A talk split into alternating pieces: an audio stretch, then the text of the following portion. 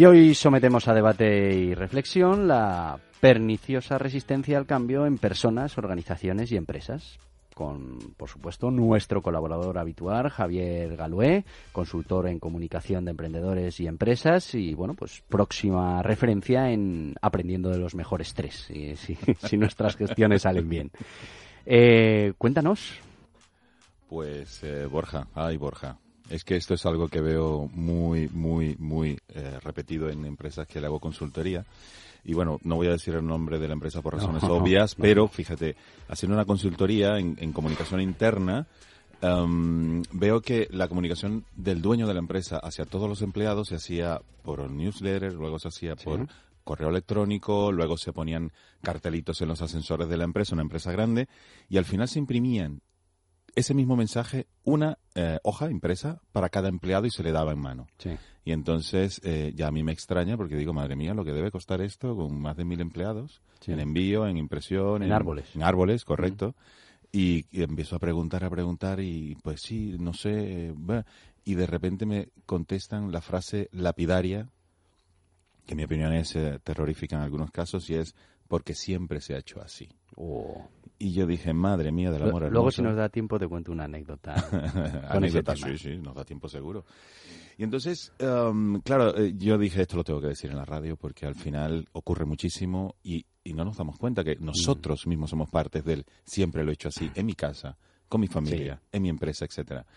Eh, a, veces la, a veces la inercia, los costumbres, pues nos llevan, nos pasan por delante, ¿no? Y, y, la fuerza del hábito suele ser muy potente. De hecho, el mismo Papa Francisco, dentro de la misma iglesia, decía, el cómodo criterio del siempre se ha hecho así no vale y decía, invito a actuar con audacia, creatividad y, repensar los objetivos, las estructuras y el estilo de los métodos evangelizadores dentro de la Iglesia. O sea, que incluso dentro de una organización de dos mil años se requiere se requiere sobre todo... Incluso o más aún. Porque, o más aún, porque son dos mil años. De repente por eso ha estado dos mil años y seguirá, ¿eh? Por, por, por, esa actitud y esa, y esa forma de ver las cosas. No, no, se caracteriza mucho la Iglesia Católica por haberse adaptado a tiempo, ¿no? A las cosas, pero bueno. Sí, bueno, hablamos en otro programa al respecto. y entonces... Em, eso tiene eh, mucha relación con la resistencia al cambio. Cuando tenemos un cambio delante en una empresa, por ejemplo, cambiamos de software, de correos, eh, la gente siempre dice, o casi siempre, es que el otro era más fácil, más rápido, me lo conocía de memoria, ¿por qué cambiar? Empieza toda aquella resistencia. Cuando se mudan de oficina, de un sitio a otro, empiezan es, es, A ver, uno siempre vela por los intereses, porque la fuerza de la costumbre, porque a mí me gusta tomarme el café esta hora. Todos esos cambios siempre crean problemas, ¿no? Entonces, em, yo hice una pequeña lista de por qué realmente eh, no se hacen efectivos los cambios dentro de las organizaciones. Una de ellas es precisamente para no meterse en líos. Ya las cosas están como están, el status quo está perfecto, la gente no se queja, ¿para qué vamos a cambiar? O sea, que somos muy conservadores. Muy conservadores o muy conformistas. Sí, mejor, mejor, sí. Sí. Em, e, eso quiere decir que no queremos salir de nuestra zona de confort. Otra, por supuesto, es no correr riesgos, algo que en el emprendimiento yo creo que viene asociado un concepto con el otro. Correr riesgos de una manera controlada es sumamente positivo, si, como digo, es controlado, ¿no? Falta de proactividad, sencillamente yo hago lo que me dicen o, hago lo que yo creo que se ha hecho bien y ya está. Porque antes no funcionó, pero claro, el hecho de que no haya funcionado antes no quiere decir que ahora no funcione, si le cambiamos algunas cosillas, ¿no? Pero al final lo cambiamos y nos, eh, nos adaptamos, ¿no? Nos, contentamos con lo que tenemos. Eh, generalmente los cambios de tecnología, los cambios en el mercado, los cambios en las leyes eh, hacen que tengamos la necesidad de cambiar y generalmente no lo hacemos. ¿Qué tenemos que hacer para que tengamos... Yo, te iba a apuntar, aparte del miedo al cambio, la inercia, ¿eh? Sí, sí, sí, claro. La inercia eh, es algo a tener muy en cuenta. Eh, esa inercia hace que, que, aunque sepamos que tenemos que cambiar, aunque entendamos la ventaja de cambiar, aunque estemos preparados para cambiar, no cambiemos. Sí, el apagar fuegos a diario te, a veces no te deja ver lo que está detrás del fuego y, y por eso a veces es muy recomendable contratar a asesores, a consultores que te digan desde fuera, oye, esto es así. Mira, te voy a contar lo que te iba a contar. Eh, eh, fíjate, esto es una historia real, ¿eh? es una historia de mi abuelo. Mi abuelo es militar y, bueno, fue destinado a un sitio complicado como era mm, el gobierno militar en el País Vasco, en una época en la que, bueno, pues tenían muchos problemas con la banda terrorista ETA y, bueno, pues él fue allí destinado y, y, bueno, funcionaba aquello como un cuartel, ¿no? Con sus soldados, con sus puntos de vigilancia, porque había temor de que en algún momento dado pudieran sufrir algún ataque, como así fue, ¿no? Eh, y cuando él toma mando en plaza, pues bueno, le van dando los diferentes asuntos, los mayores y los menores. Y, bueno, pues eh, revisando todo aquello, un día se le ocurre preguntar, pues una cosa tan simple como, oye, ¿por qué eh, se hace guardia en este punto concreto del, del, cuartel si parece que no tiene mucho sentido. Bueno, pues eh, al que se lo pregunta, que su segundo, pues le dice, pues no lo sé, lo voy a preguntar, la verdad es que se viene haciendo así siempre. Bueno. Porque siempre se hace así. Y, y siguientes reuniones, pues claro, esto fue bajando, ¿no? Y fue bajando, fue bajando en el escalafón, pero siempre decían lo mismo, pues se ha hecho toda la vida así. Yo desde que he llegado aquí, esto se hacía así, siempre así. Bueno, pues, eh, ¿qué crees que ocurrió cuando ya por fin consiguieron averiguar por qué en mitad del cuartel se hacía una guardia? Y eso quiere decir que todas las horas del día había un soldado allí apostado vigilando. Y decía, ¿y este sitio por qué si está en mitad del cuartel? Bueno, ¿sabes por qué hacía guardia ese señor? Ni la menor idea. Pues precisamente por lo que has contado tú hoy, por, por la resistencia al cambio y por el siempre se ha hecho así. Un día, un banco que había allí se pintó. Y para que nadie se sentara y se manchara el uniforme, se puso un guardia para avisar que se había pintado el banco. Desde entonces, y cinco años después, todos los días, a todas las horas del día, había un señor haciendo guardia.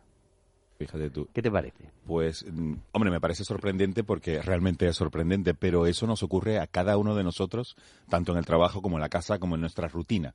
Rutina viene precisamente de la palabra, de, esa palabra viene de, hacer siempre lo mismo, pero que no nos hace ver que podemos cambiar las cosas y hacerlo mucho mejor.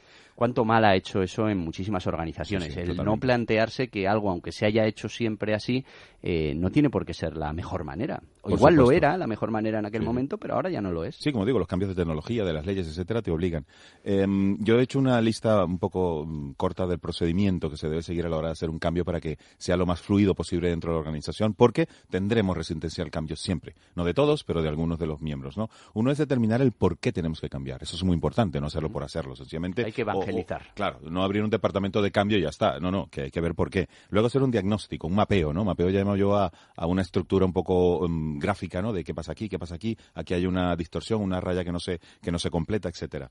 Luego, eh, clarificar los objetivos del cambio queremos llegar del punto A al punto B y luego tenemos que sencillamente trazar la ruta.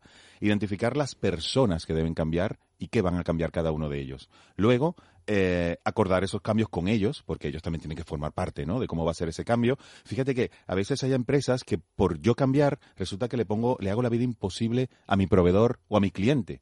Yo digo, no, es que para yo llevar una buena contabilidad el cliente tiene que hacer esto, firmar aquí, poner, y resulta que el cliente dice, mira, me voy a otro porque este cambio es demasiado eh, eh, pues eh, incómodo no para mí. E, eso es muy importante, tomar en cuenta todas las personas que se van a ver afectadas por ese cambio. Luego, por supuesto, concretar los cambios que se van a hacer.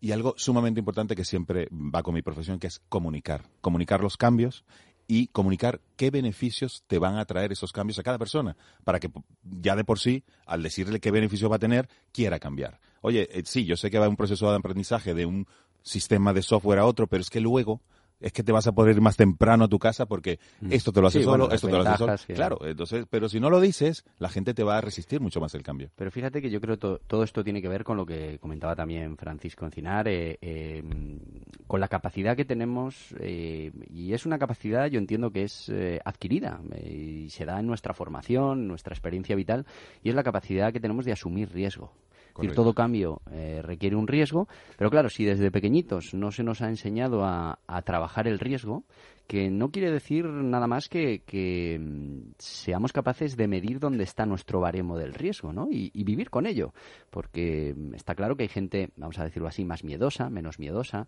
eh, más atada a, la rutina, menos atada, pero tenemos que conocernos y tenemos que ser capaces de trabajar ese riesgo, el que necesita aumentarlo, aumentarlo, el que necesite reducirlo, reducido, reducirlo y, eso al final nos hace torpes y nos hace torpes para, para bueno, pues ajustarnos, adaptarnos, a los posibles cambios que, que, hacen falta. Yo por eso siempre pienso que, que, uno de los grandes problemas lo tenemos en la formación. Y, fíjate que esto no es una lección que tú tengas que aprender de memoria, es simplemente un concepto, una, una idea que desde pequeñitos yo creo que es importante que, vayamos trabajando en nuestra mente. Totalmente de acuerdo. Y, y, me en dos puntos nada más, que es dar soporte continuo a la gente que, que está dentro del cambio y evaluar los resultados, porque no sabes luego si el cambio es positivo o no y vuelta a empezar la rueda. Fíjate, los japoneses, que son personas sumamente eficientes, tienen un concepto, una filosofía que se llama Kaizen, que es sencillamente la mejora continua. Aunque las cosas funcionen, eh, no tiene que suceder algo puntual o algún problema para decir, uy, hay que cambiar algo porque se presentó este problema. No es que, aunque no haya problemas, siempre todo es mejorable. Si uno lo tiene como filosofía de acción o de vida dentro de la organización, muy bueno porque siempre vas a optimizar los procesos, siempre vas a ver la competencia y decir, oye, si ellos lo hacen así, ¿por qué yo no lo hago así? hace, unas semanas estaban aquí los, los dos escritores, no recuerdo ahora los nombres, del guía burros de los certificados de calidad y precisamente hablaban de, de eso, de la mejora continua y lo importante que es para las, para las organizaciones. Pero, mm, como te decía, si no estamos preparados para la asunción de riesgos, eh, es muy difícil pensar en la mejora continua que nos pone siempre, eh, bueno, pues eh, en esa zona de no confort, ¿no? En esa zona de, de, alerta. Sí, sí, pero sencillamente desde que te levantas en la mañana y te preguntas, ¿por qué yo hago esto así? ¿Por qué yo me voy al trabajo de esta manera? De repente me voy por aquí. O sea, si empezamos a evaluar un poco, poco a poco, em, eso, ¿Por qué trabajamos de esta manera? ¿Por qué hacemos estas reuniones los miércoles? Porque sencillamente luego te darás cuenta que muchas, pero muchísimas, son como el banco mm, que me comentabas del cuartel militar, porque se pintó una vez y ya está, pero eh, mm, la vida cambia, la tecnología cambia, los recursos cambian, nuestra forma de vida cambia y adaptarnos a ello nos va a dar una ventaja comparativa y competitiva con la, con nuestro, dentro de nuestro mercado impresionante. Así que yo recomiendo a todos los que nos escuchan eso, evaluarse y mejorar todo lo que hacemos en esos procesos ¿no? de cambio. No, y lo que comentabas también, dentro de las organizaciones hay que mm, realizar ciertos cambios, bien tecnológicos, bien eh, eh, dentro de la organización, bien en los protocolos.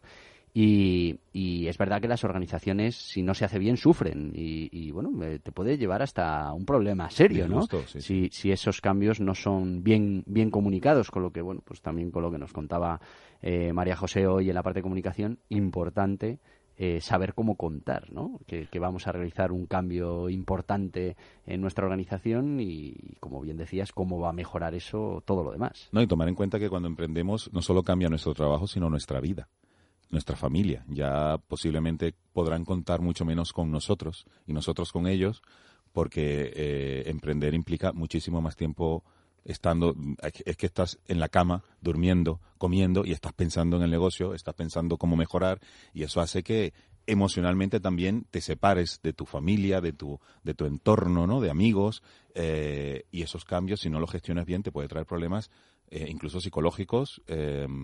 A muchísima gente y muchos emprendedores que, que me lo han comentado, ¿no? Que dicen, ¿habrá valido la pena porque claro, tengo una empresa ahora y esto, pero vamos a ver lo que he sacrificado.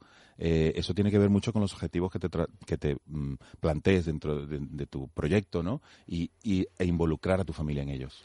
Bueno, pues ya sabéis, amigos, que bueno, eh, el cambio hay que mirarlo con respeto, pero tenemos que aprender a aceptarlo y a sacar lo mejor de, nosotros mismos, eh, mejorando día a día y con esa mejora continua tan importante. Muchísimas gracias, eh, Javier Galué, por este tema, muy interesante.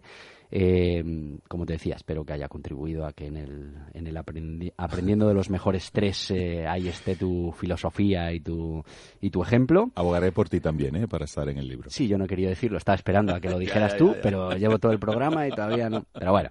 Eh, y bueno, eh, la verdad es que eh, nos tienes que seguir trayendo estos temas tan interesantes para, para las organizaciones. Carla, por favor, recuerda a nuestros oyentes cómo nos pueden hacer llegar sus opiniones sobre este tema. Os recuerdo que participar en Mundo Emprende es muy sencillo. Podéis enviar vuestras opiniones, comentarios y dudas a info.mundoemprende.com, a nuestro WhatsApp al número 694-420-878, mandando vuestros mensajes de texto o de audio. Repito, al 694-420-878. Y además también tenéis la posibilidad de contactar con nosotros a través de nuestras redes sociales habituales. Podéis encontrarnos en Facebook y LinkedIn como Mundo Emprende y en Twitter como Mundo Emprende 1. Hasta la semana que viene, recuerda cada domingo de 7 a 8 de la mañana, aquí en Es Radio, en Mundo Emprende y todos los días en mundoemprende.com, el portal online para emprendedores, pymes y autónomos. ¡Feliz Semana Santa!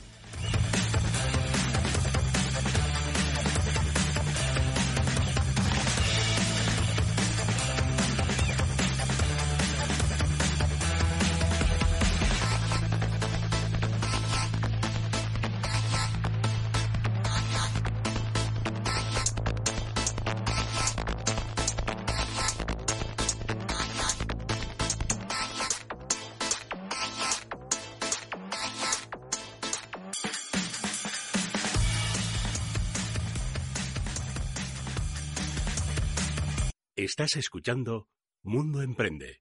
Borja Pascual, en Es Radio.